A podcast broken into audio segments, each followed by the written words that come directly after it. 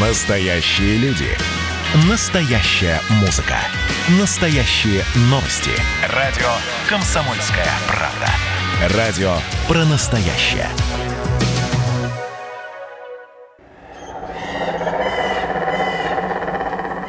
Таинственное Ставрополье.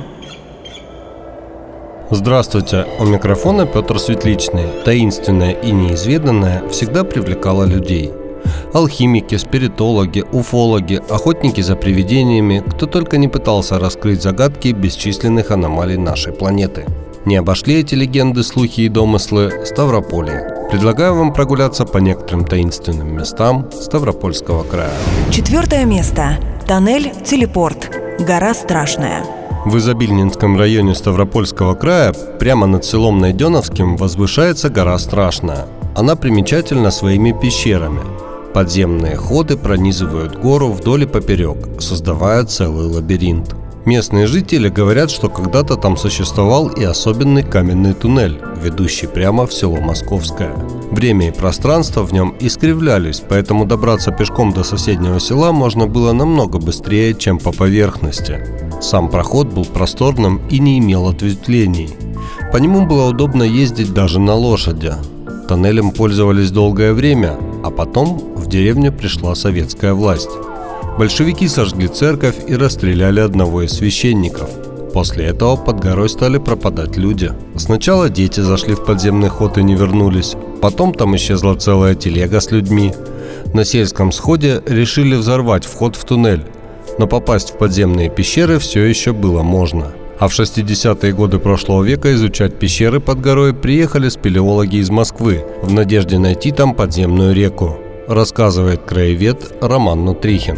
Один спелеолог, не верящий ни в Бога, ни в черта, спустившись туда, столкнулся там с интересными феноменами. Там с ним случился какой-то такой вот приступ ужаса, и он не пошел к своей вожделенной подземной реке, а вылез и не мог объяснить, что же там с ним случилось. Его товарищи, естественно, начали над ним смеяться, и он на солнышке понял, что ну, не так страшно это все, и решил вернуться в эту пещеру пещеру, но очень быстро после этого перестал подавать признаки жизни, и его из этой пещеры вытащили уже мертвым. Мертвым. С тех пор никто не пытался спускаться в тоннели под горой Страшная, а сама гора вошла в список аномальных зон России. Третье место.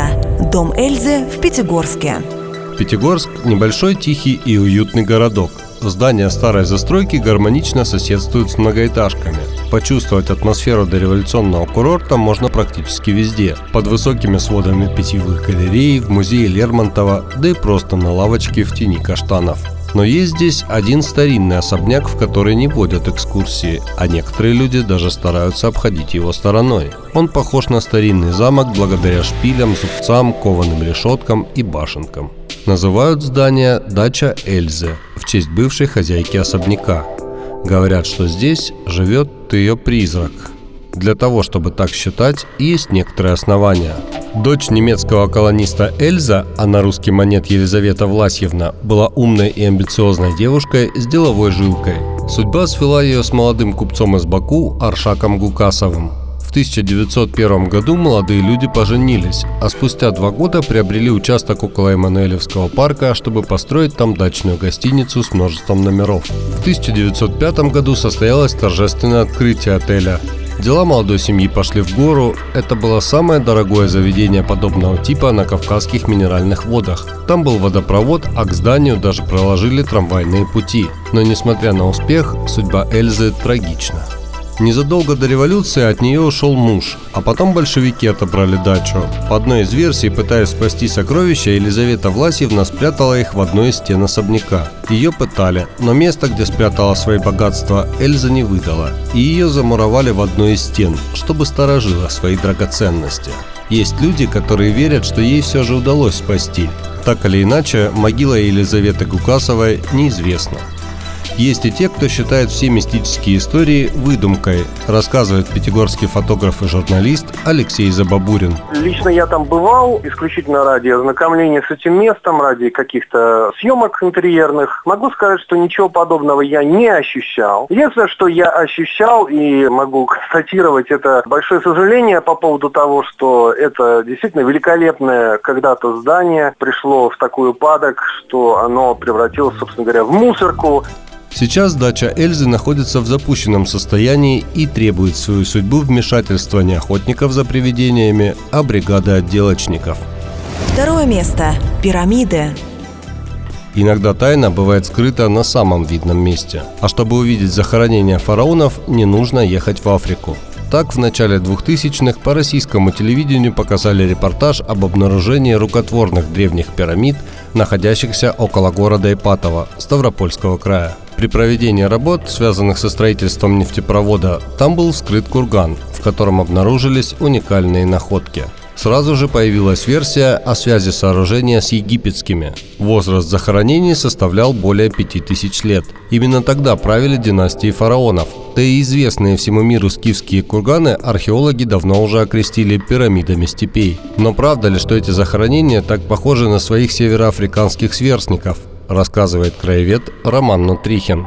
Что-то общее, конечно, есть. Это такие вертикальные сооружения, которые олицетворяют собой архетип мировой горы, связь племени, которое строит пирамиду или курган с небом, и путь умершего на небо, да, потому что и пирамиды, и курганы являлись гробницами. Некоторые курганы, в том числе и на территории Ставрополя, и технологически можно сравнить с пирамидами, потому что не все курганы просто насадные, некоторые, можно сказать, даже строились из а, таких блоков земляных, резаного дерна и так далее, но на этом параллель и заканчивается. Впрочем, это не умаляет важность находки. Помимо утвари и золотых украшений, в кургане было погребение молодой знатной женщины, которую назвали Ипатовской принцессой. Захоронение относится к периоду сарматской культуры, но лицо женщины почему-то монголоидного типа, а предметы, захороненные вместе с принцессой, говорят о том, что она была и духовным лидером, и жрицей. Но до сих пор неизвестно, чей именно сон потревожили любознательные археологи. Первое место. Замок с привидениями в Ставрополе. Вот эта улица, вот этот дом. Ставрополь. Комсомольская 100. В народе этот дом называют замком привидений. Обветшалое строение, старинная архитектура вызывают трепет и восхищение и говорят о былом изыске. Сейчас здесь никто не живет, да и реставрацией не занимаются. За сотню лет дом оброс легендами, которые сводятся к одному. В доме-замке живут ужасные призраки. По одной из легенд дом построил хлебный король Гулиев для своих любовниц. По другой особняком владела княгиня, которая завлекала сюда мужчин, а потом убивала их. И духи ее любовников до сих пор обитают в комнатах замка. Анна со своей семьей не так давно поселилась напротив замка с привидениями. И вот что ей уже нашептали соседи. Моей подружки молодой человек ездил с компанией, но они не верили, не верили и поехали туда. И они, значит, зашли туда с фонариками, и в проходе появился силуэт мужчины и сказал, уходите отсюда. До того, как дом опустел, здесь было общежитие для медицинских работников. Во время грозы людей мучили кошмары, и они слышали странные голоса. Может, эти звуки и кажутся странными и так пугают людей? Сейчас от здания остались только внешние стены, и уже долгое время его собираются реконструировать. Нашелся даже подрядчик, но по иронии судьбы реставрации было не суждено завершиться, ведь говорят, что духи не любят, когда их покой нарушают. Делайте фото, отмечайте нас в социальных сетях и указывайте хэштег «Прогулки с КП». Таинственное Ставрополье –